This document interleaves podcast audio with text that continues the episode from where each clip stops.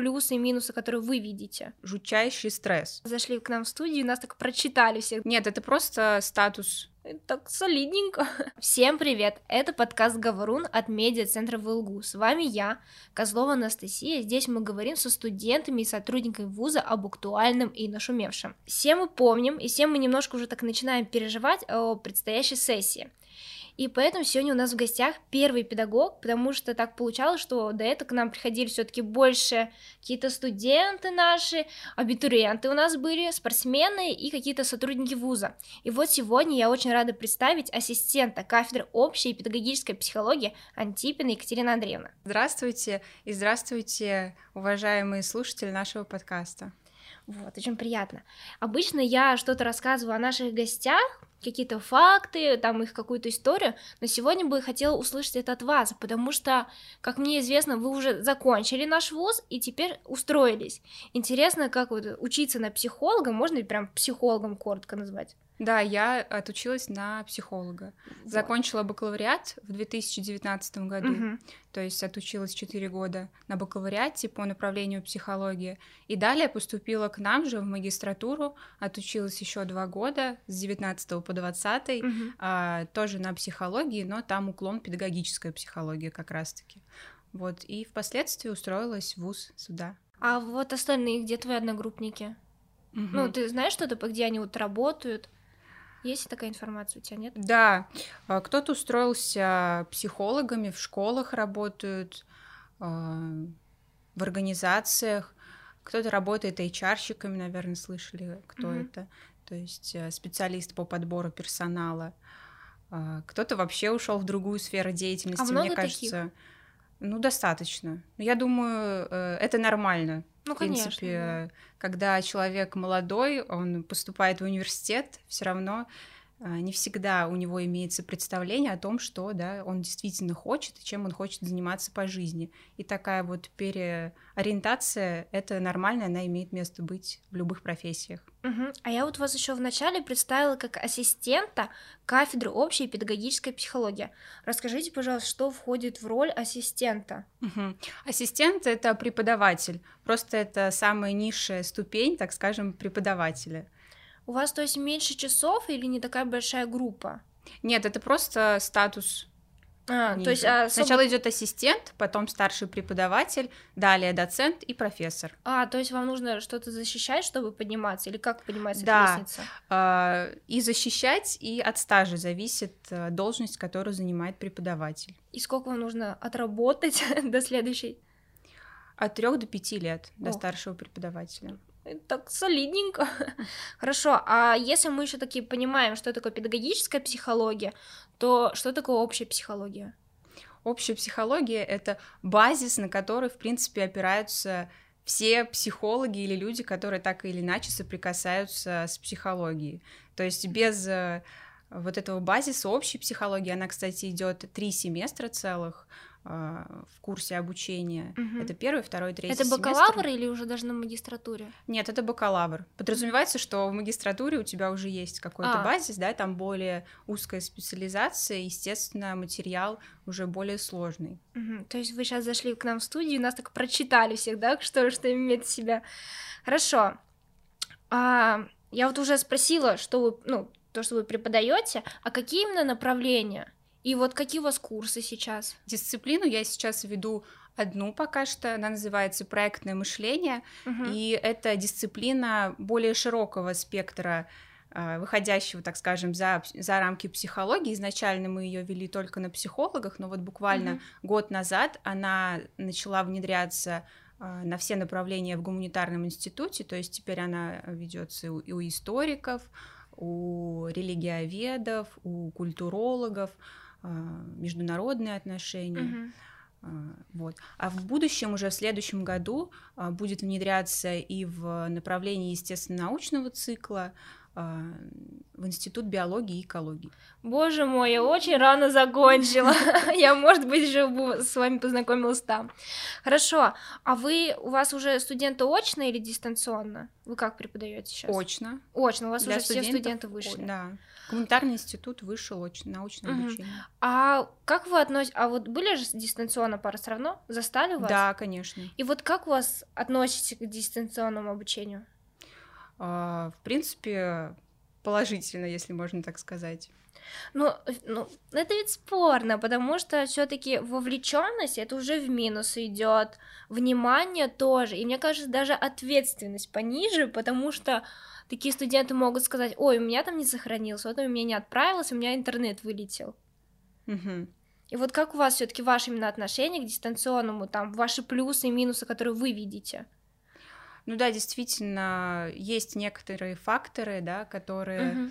э, относят к отрицательным сторонам дистанционного обучения, но, безусловно, э, есть и положительные стороны, допустим, э, более широкие возможности по использованию различных технологий для демонстрации э, какого-то материала, потому что, да, в рамках аудитории даже не всегда есть проектор или какая-то техника. Ну да, не во всех аудиториях. Э, которую мы, допустим, обязательно, да, вот используем на занятиях. Приходится как-то приносить ноутбук дополнительно, ну и тоже ряд сложностей возникает.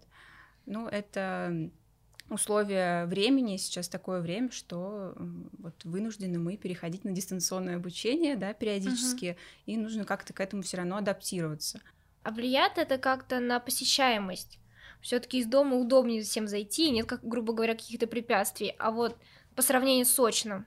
Э, вот в моих группах на посещаемость это как-то сильно не сказалось. Единственное, что не все э, действительно а, студенты включают камеры, да, угу. хоть мы обращаемся, преподаватели. А это, ну вот как преподаватель относится к этому? Вот включена, не включена камера? А, все по-разному, но мне лично трудно работать э, с группой, когда, допустим, вообще ни одного лица не видно. Угу. Складывается ощущение, что ты разговариваешь со стеной потому что нет никакой обратной связи. Естественно, я стараюсь как-то избегать этих ситуаций, стимулировать студентов на то, чтобы они включали камеру, давали обратную связь, потому что это оказывает э, влияние и на педагога. А вот когда вы как доносите до студента, что хотелось бы видеть вас, хотелось бы такой зрительный контакт, они я прямо объясняю, что трудно работать э, с кружочками, да, вот uh-huh. мы работаем в программе Microsoft Teams и там э, студенты представлены в виде таких кружочков. Ага. И сложно разговаривать с кружочками. А они как отреагируют? Они с пониманием? Просто все пос... ну, как-то спорно относятся. Кто-то начинает спорить, то, что не видим преграды, в чем проблема, а кто-то с пониманием. У вас как студенты? Ну, те, кто относится с пониманием, они включают камеры, а те, кто э, не хотят этого делать, они какой-то бурный протест не выражают, просто не включают камеры. Так и остаются, да, на своем. Да. А как вы думаете, насколько вот у вас во сколько пары начинаются? Всегда по-разному. А насколько эффективны все-таки утренние пары? Потому я сейчас объясню, все-таки такой ступор, в чем проблема. А есть же такая хитрость, что ут- утренние пары наш мозг не всегда просыпается к этому времени. Потом мы, когда усвоили какую-то информацию, следующие эмоции в течение дня или какие-то там ну, случаи перекрывают это, но для нашей памяти все-таки лучше, когда информация с вечера как-то муляжется в нашей голове перед сном, грубо говоря. Как все-таки на это есть ответ, когда лучше усваивать какую-то информацию? Э, я думаю, это индивидуальные особенности на самом деле человека, потому что э, кто-то может вставать рано и в 5 утра, и угу. я знаю таких студентов, то есть это относится не только к старшему поколению, а кто продуктивно работает с утра. Есть люди, которые продуктивно работают по вечерам и по ночам. Это индивидуальные особенности, но есть как бы принятый регламент, да, а, и приходится подстраиваться и со стороны студентов, со стороны преподавателей. Естественно, что со стороны преподавателей тоже наверняка есть Такой же совы, стресс. так называемые. Хорошо, а вот все-таки еще у человека есть такая долгосрочная и краткосрочная память. Можете объяснить, что это за память и, и какие примеры мы там к той или иной категории можем отнести? Угу.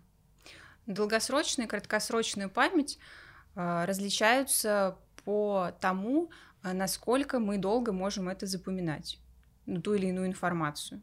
Ну, например, посмотрю я фильм, и куда он отнесется. А смотря насколько вы в это э, включились, Сюжет? насколько вас впечатлил фильм.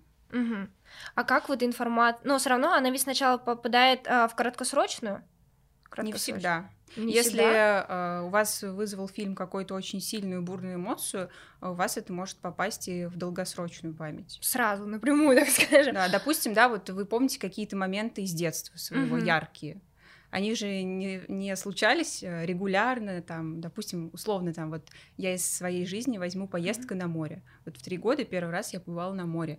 Я помню какие-то детали, понятно, что э, они не происходили много раз, то есть они сразу запечатлелись, потому что для ну, меня это, это было яркое, ярко, да? яркое впечатление.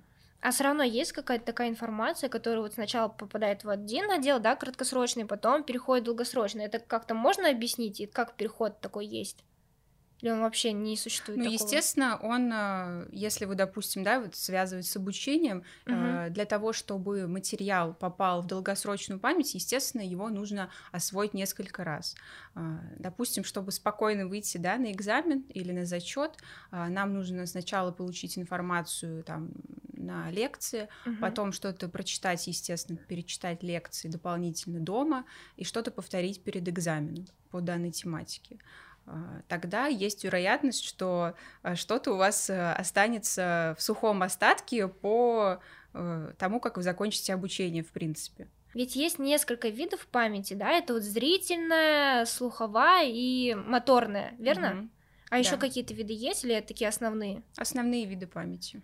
Вот, а как они у нас формируются? То есть, например, у меня там хорошо развита зрительная, да, там у Антона, например, слуховая. Это с детства как-то формируется или в процессе роста, как-то с общением, на тренировках больше ставится акцент? Я думаю, это индивидуальные особенности. Кто-то лучше воспринимает э, визуальную информацию, угу. кто-то лучше воспринимает слуховую информацию, кто-то тактильную. А натренировать это можно? Ну, например, ну, у меня вот зрительная, да, как я сказала, а я хочу натренировать там, например, моторную. Это возможно? Я думаю, при желании возможно все. То есть все-таки практика какая-то, да? Хорошо. А вот мы уже начали говорить про память, уже с ней разобрались. А вот зубрежка перед экзаменом, она дает какой-то свой результат? Угу. Смотрите, зубрежка перед экзаменом, да, особенно в последнюю ночь. Э, да, там, да, да, естественно. Э, накануне, естественно, это негативно может отразиться на том, как вы вообще сдадите экзамен или зачет. Да, смотрите, а, когда вы э, пытаетесь усвоить огромный пласт информации за короткий промежуток времени, угу. естественно, ваш мозг испытывает э, жутчайший стресс. Вы не привыкли, да, вы каждый день не садитесь и не учите по столько материала, и ваш мозг, он просто к этому не адаптирован.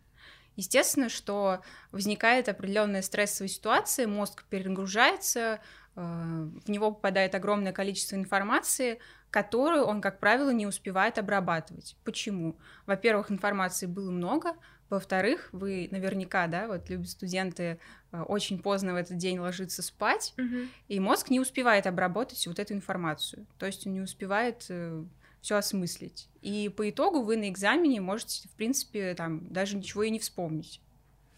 А у вас как проходила подготовка? Расскажите свой секретик. А, я старалась планомерно готовиться э, к зачетам или экзаменам. подходить. Да, в течение всего семестра. А, потому что вот э, механическая память у меня не очень хоро- хорошо развита, я это всегда понимала, то есть э, мне сложно вот что-то вызубрить, мне нужно mm-hmm. это понять. А для того, чтобы это понять и осознать, нужно, чтобы этот материал все-таки какое-то время побыл в нашей черепной коробке.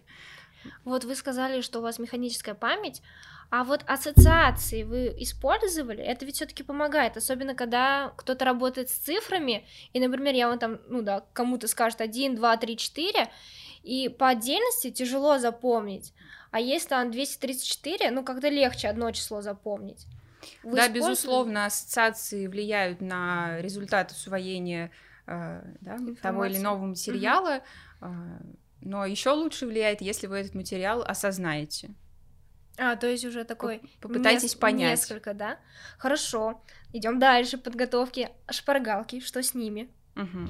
Нужно ли писать шпаргалки, правильно я понимаю? Ну, нужно ли, и тоже ведь тоже а, кто-то говорит, когда шпаргалки пишете от руки, это эффективно, это полезно. Это правда? Да, действительно. Ну вот лично для меня, да, опираясь на свой опыт, могу э, подтвердить э, этот э, миф или высказывание. А, почему? А, когда мы как правило, шпаргалку мы пишем сжатую да, информацию, вот тот угу сухой остаток, вот материал, который обязательно нужно там включить в тот или иной вопрос.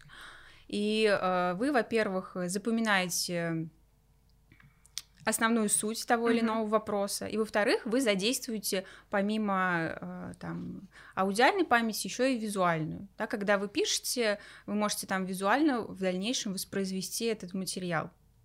Mm-hmm. Поэтому, естественно, это является помощью. Я, конечно, не рекомендую пользоваться этими ну шпаргалками. Вот, я только хотела попросить ваши советы, как лучше написать, куда спрятать. Но написать их однозначно стоит. Но мне это всегда помогало. И даже на первых курсах э, бакалавриата ага. нас обучали писать справочные материалы, как такие большие шпаргалки. И до сих пор я применяю вот эти записи, там, когда веду подготовку к своим занятиям. Что это такое? Да. А, допустим, у вас есть перечень а, вопросов на зачет или экзамен, угу. и вы каждому вопросу рисуете такой справочный материал, где а, сжато, емко, красочно, максимально подробно расписан ответ на данный вопрос. И этот вопрос, ответ на вопрос, не должен занимать более одной страницы. То есть это должно быть компактно. Угу. То есть вы там используете разные методы и рисунки, и какие-то термины, и все, все, что можно. Да, да, классификации, там в таблице это можно, потому что это все весь материал в таблице сносить, потому что это все систематизирует э, в нашей голове в первую очередь информацию. Ну а реально это все уместить на одну страницу? Ведь разные вопросы бывают, они занимают разный объем. Ну, надо постараться. это, вот это главная задача, да? Да, да. Хорошо, а идем дальше. Мы уже поговорили об учебе, как-то к ней подготовиться, как отдыхать. Отдыхать. Да. Отдыхать, безусловно, надо. И делать это желательно тоже по расписанию есть по так... расписанию конечно а, для того чтобы во-первых нужно понимать что для того чтобы продуктивно что-то делать в том числе и готовиться угу. к сессии а, нашему мозгу нужен отдых потому что без этого он э, не сможет э, полноценно функционировать. То есть э, осваивать тот материал, да, который угу. вам нужно сдать на промежуточной аттестации.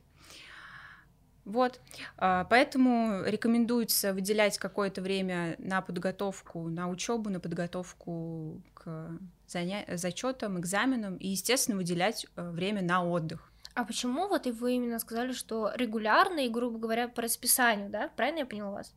Ну, э, примерно, да, понятно, что по расписанию, да. Ну, а почему? Ну, мне просто непонятно, ведь есть какое-то привыкание тогда, и мы будем работать а, не, так скажем, не на эффективность свою, а возможно там, о, сейчас я еще пять минуточек поработаю, и мне будет отдых, я полежу, посмотрю ТикТок. Нет, так и не сработает. Мне просто именно такое эмоцию вызвало то, что расписание. Отдых это же там скажет, освободился у меня время, или там день, там, он не занят, я могу отдохнуть. Нет, именно нужно каждый день в два часа дня. Ну, не обязательно, естественно, ну просто нужно выделять э, время и на отдых, и на учебу. Понимать, ну... что у нас будет этот отдых, да, в, в да, течение дня. Да. Хорошо. А, я еще когда готовилась к подкасту, почитала разную информацию и нашла даже так про фильмы то, что разные фильмы по, на нас влияют по-разному на усвоение информации. И то есть, если какие-то комедии, такие позитивные фильмы, которые на нас хорошо влияют, и на усваивание информации тоже хорошо повлияют, боль и лучше, чем нейтральные какие-то. Это правда, и почему, как это можно объяснить? Ну, безусловно, если у вас э, будет материал, да, либо угу. там э, преподаватель, связанный с той или иной дисциплиной, вызывать положительные эмоции, а, ваша мотивация будет повышаться, и э, материал такой будет запоминаться легче. Хорошо, а еще такой вопрос, тоже немного с отдыхом. А, все мы сейчас живем в 21 веке, где очень большая скорость, все мы пытаемся каждый день сами себя опередить, и за отдых мы себя виним. Почему, откуда появляется эта вина? А, обществом периодически навязывается такие стандарты, что все мы должны там чего-то достигать, а, везде успевать и так далее. Естественно, мы это все применяем Берем на себя. себя, да, и начинаем себя за какую-то непродуктивность, либо за какой-то отдых ругать. Да. А можно как-то объяснить себе там аффирмацию с утра, что я лучше, я достойна этого, а, донести такую информацию, что отдых для меня это неплохо, то, что я сейчас отдохну, потом мой труд может, наоборот, взять даже больше оборота и больше принести там пользы. Да, согласна. Если а, не получается, так скажем, принять а, вот этот, э, разрешить себе этот отдых, да, можно как некий, некую медитацию повторять, что я заслуживаю этого отдыха, и без этого отдыха я не смогу продуктивно в дальнейшем работать. Угу. А как ваше вот отношение к медитациям, аффирмациям? От них есть толк, результат? Безусловно, безусловно. Так, а какой а вы используете там перед сессией только сидели, я все сдам. А, и мне, в частности, помогает медитация расслабиться, допустим, после трудового дня, угу. когда ты так или иначе постоянно думаешь, происходит интеллектуальная работа, регулярная, постоянная, и нужно расслабить мозг. Для этого вот множество различных сейчас приложений существует, где uh ты можешь включать эту медитацию и пытаться расслабиться. На самом деле, мы как так быстро все обговорили, что на этом наш даже подкаст закончился. И в основном в конце нашего подкаста я пытаюсь подводить, или гость пытается подвести какой-то итог нашего всего разговора, но сегодня такая важная, мне кажется, тема взята, это сессия, где сейчас очень много сильно начинают все переживать. И я хотела бы даже нашим слушателям, так как это в основном будут студенты, дать некие советы. Наша память лучше запоминает информацию, если ее давать дозированно и с паузами на сон. Соглас... Согласи... Согласится ли со мной психолог сейчас? Конечно, плюсую. А еще круче, если какие-то цифры или информацию мы будем переводить в ассоциацию, как мы тоже это уже сегодня обсудили в разговоре. И вот, на этом все. С вами был подкаст Говорун. Спасибо, что дослушали до конца, и до скорой встречи. До свидания. До свидания. Всем продуктивной сессии.